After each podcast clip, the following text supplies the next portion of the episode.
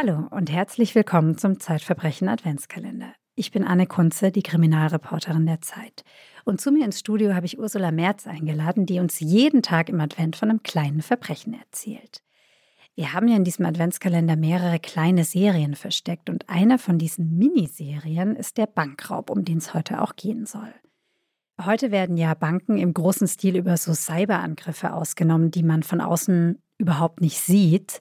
Aber ich kenne zumindest aus Filmen noch so Bankräuber, die mit Strumpfhose überm Kopf in die Filiale ja. kommen. Du auch, Ursula, Natürlich, oder? ja. Und die schreien dann... Geld her oder ich schieße. Genau. genau.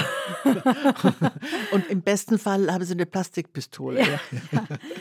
Es gibt noch eine andere Form des mhm. Bankraubs, die irgendwie so altertümlich handwerklich wirkt, wenn man sie mit den Cyberangriffen von heute vergleicht. Die ist aber gar nicht so wenig verbreitet. Und zwar wurden im vergangenen Jahr 300 Geldautomaten gesprengt. Oder versucht zu sprengen, versucht zu sprengen. wie in dem Fall, ja. Und jetzt hm. ist es so, dass ich mich frage, was sind es denn für Leute, die da diese Geldautomaten sprengen? Kannst du uns da einen kleinen Einblick geben in die Szene der Automatensprenger? Oder sind auch Sprengerinnen dabei? Müssen wir gendern? Hm. Genau weiß ich es nicht, Anne. Ich bin nicht so bewandert in der Szenerie der EC-Automatensprenger. Ich kann eigentlich nur von diesem einen Fall erzählen. Ich habe auch ein bisschen recherchiert. Da waren es aber wie in diesem Fall junge Männer, die, und das würde ich schon mal sagen, ist eine Voraussetzung, die vielleicht einfach sozusagen IT-technisch nicht in der Lage sind, die Bank, wie, wie, du sagst, mit einem Cyberangriff auszunehmen, sondern es irgendwie mit Zündschnur und Dynamit versuchen. Was mich so ein bisschen, übrigens, die kennst du die Panzerknackerbande? Ja, Kannst du dich an die erinnern? Ganz Dagobert ähnlich Duck. bei Dagobert Duck. Dagobert Duck hat ja den Geldspeicher in Entenhausen mhm. erbauen lassen.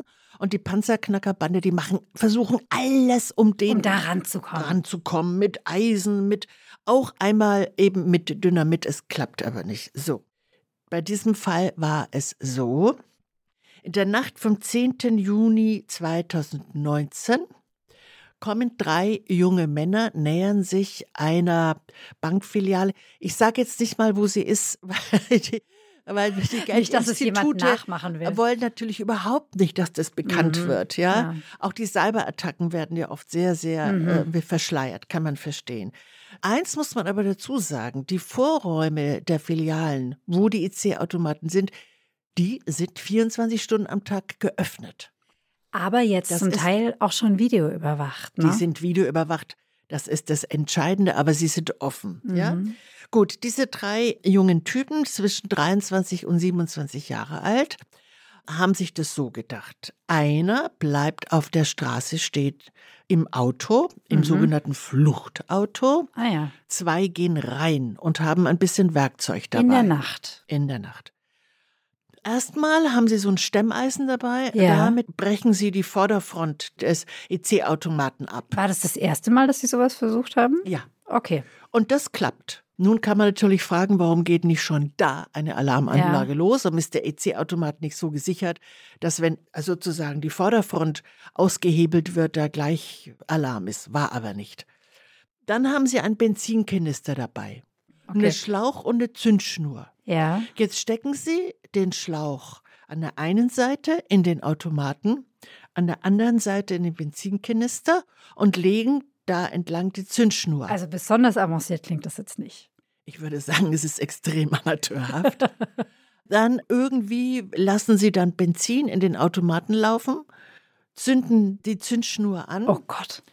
Es kommt zu einer Explosion. Aber nur im Vorraum. Nur im Vorraum, nicht im Automaten.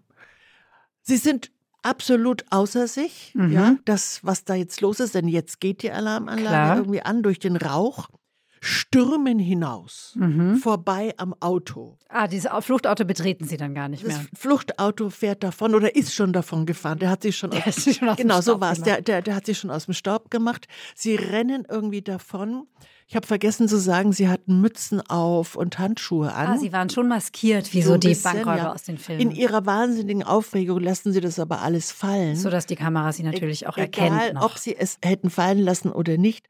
Zwei Ecken weiter wurden sie von der Polizei sofort geschnappt, weil nämlich ihre stümperhafte Aktion über Überwachungskameras vom Sicherheitsdienst beobachtet wurde. Haben Sie vor Gericht irgendwas darüber gesagt, was Sie mit dem Geld vorhatten? Wie viel hätten die eigentlich erbeutet? Also sie hätten gekriegt 160.000 Ah, Euro. gar nicht so wenig. durch drei Ziemlich viel. geht, um Weihnachtsgeschenke zu ja, kaufen, finde Genau, ich. also mindestens für ein Jahr. Aber solche Details wurden sie vor Gericht gar nicht gefragt, weil Mhm. es gab da nicht so viel, furchtbar viel zu verhandeln. Sie konnten die Tat ja nicht leugnen, ja. Also Ja. sie waren erwischt worden. Wobei der eine, der Autofahrer, der war in einem abgetrennten Prozess schon verurteilt worden. Ich glaube auch zu einer Bewährungsstrafe. Mhm. Was haben die anderen beiden bekommen? Die beiden anderen, also der Jüngere, der kam mit einer Verwarnung davon. Noch wegen Jugendstrafrecht. Ja, genau. Und der konnte auch nachweisen, dass er jetzt eine Arbeit hat als Als? Taxifahrer, hat, Als Taxifahrer. dass er eine Verlobte hat, also dass er auf einem guten Mhm. Weg ist.